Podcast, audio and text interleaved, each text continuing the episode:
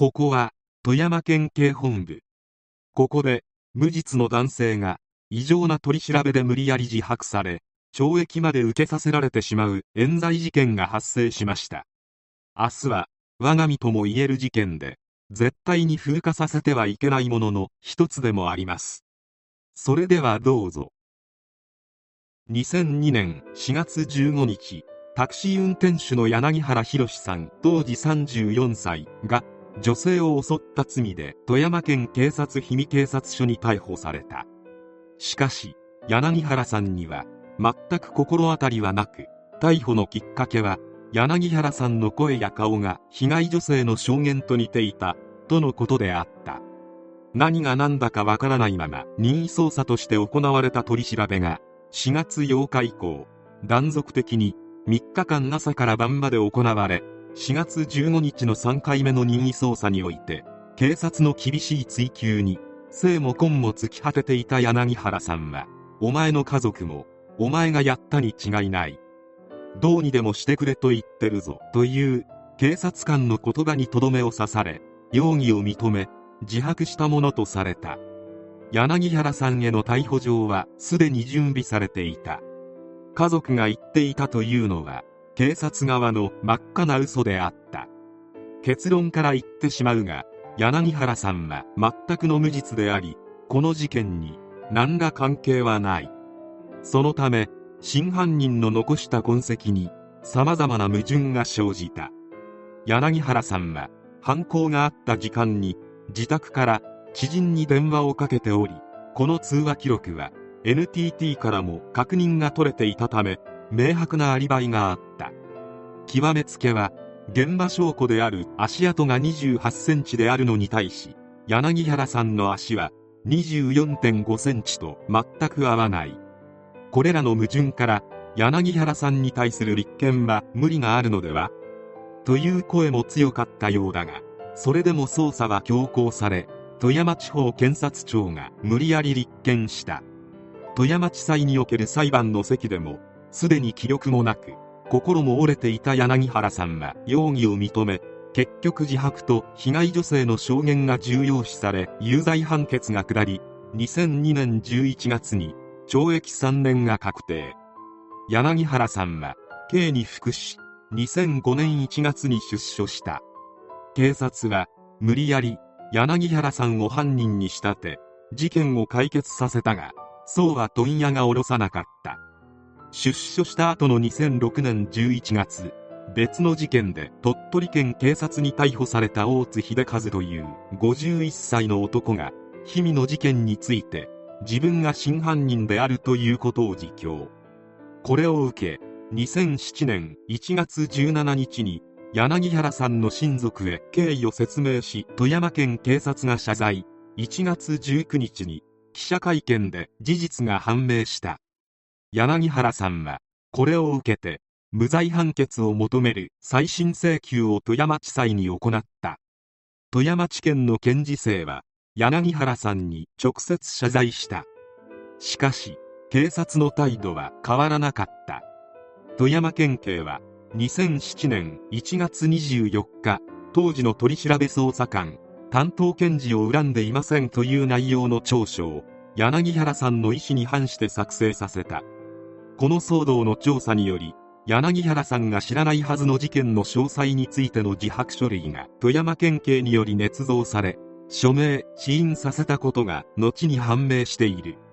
最新の論告公判は8月22日に行われ検察側は無罪を求刑し2007年10月10日に無罪判決が言い渡された。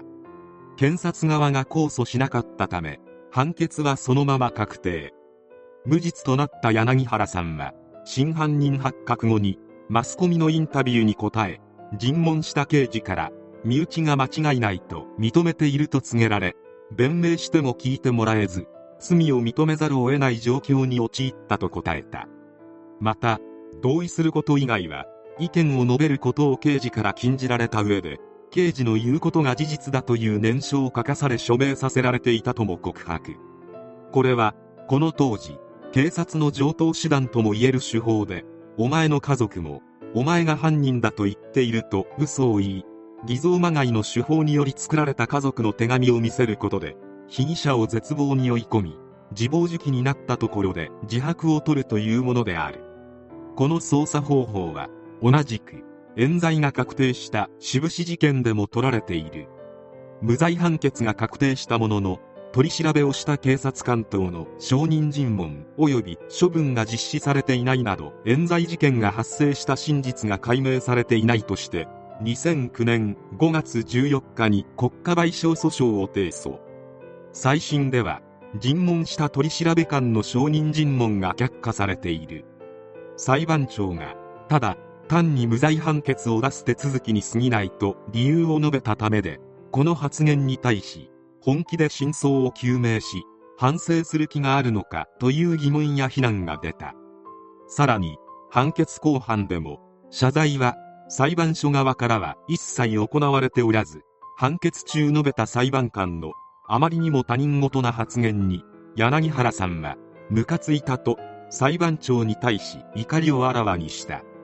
当時尋問した取調官の一部はすでに民間企業などに天下っており天下りに有利になりかつ警察の責任を回避させるためにこのような取り調べ方法が取られているという批判がある。しかし警察庁検察庁各裁判所並びに法務省はこれらの問題に対しては一切触れることはなかった。また再発防止策に対しての発言はあったがその後警察庁検察庁各裁判所及び法務省のいずれにおいても発言自体がなかったことにされてしまった。当時の富山県警安村隆本部長は結果においては5人逮捕になりましたけれども当時の捜査幹部の指揮あるいは捜査員の捜査手法それを一つ一つを挙げつらって捜査の形態があった。あるいはそこに捜査のミスがあったということで処分に該当するものだというふうに判断できるのかどうかということになると当時の捜査状況をつぶさに検証した立場からして処分を躊躇せざるを得ない。として富山県警は誰一人処分されなかった。さらに当時の法務大臣長瀬陣営が再審前の2007年1月26日柳原さんに対し謝罪した際自白の強要については違法性がないと述べ当時の捜査員に対して処分は行わないことを決定している。柳原さんは出所後地元富山県で再就職活動をしたが25社で不採用になった。また2009年に国家賠償訴訟を提訴したことでこれ以上家の姓を汚すなと兄姉に告げられ断絶状態となった。柳原さんは取り調べで受けた威嚇の PTSD で就職活動をドクターストップされ2年余り服役した保証として国から約1000万円を受け取ったが生活費や弁護士費用で底をつき東京都杉並区で生活保護を受けていた。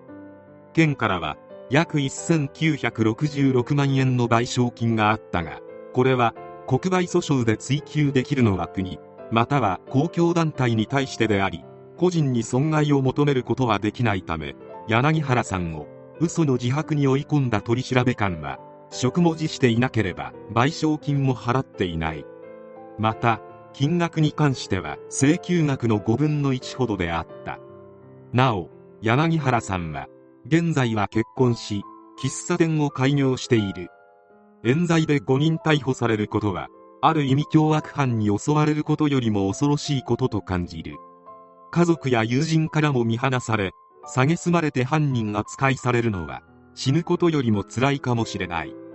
しかし国や警察はなぜ素直にごめんなさいが言えないのであろうか。事件解決に尽力してくれる誠実で優秀な警察官もいれば今回の富山県警のような信じがたい行動をとる警察もある。警察が信用できなくなっては国民は何を頼ればいいのか。とても恐ろしい事件である。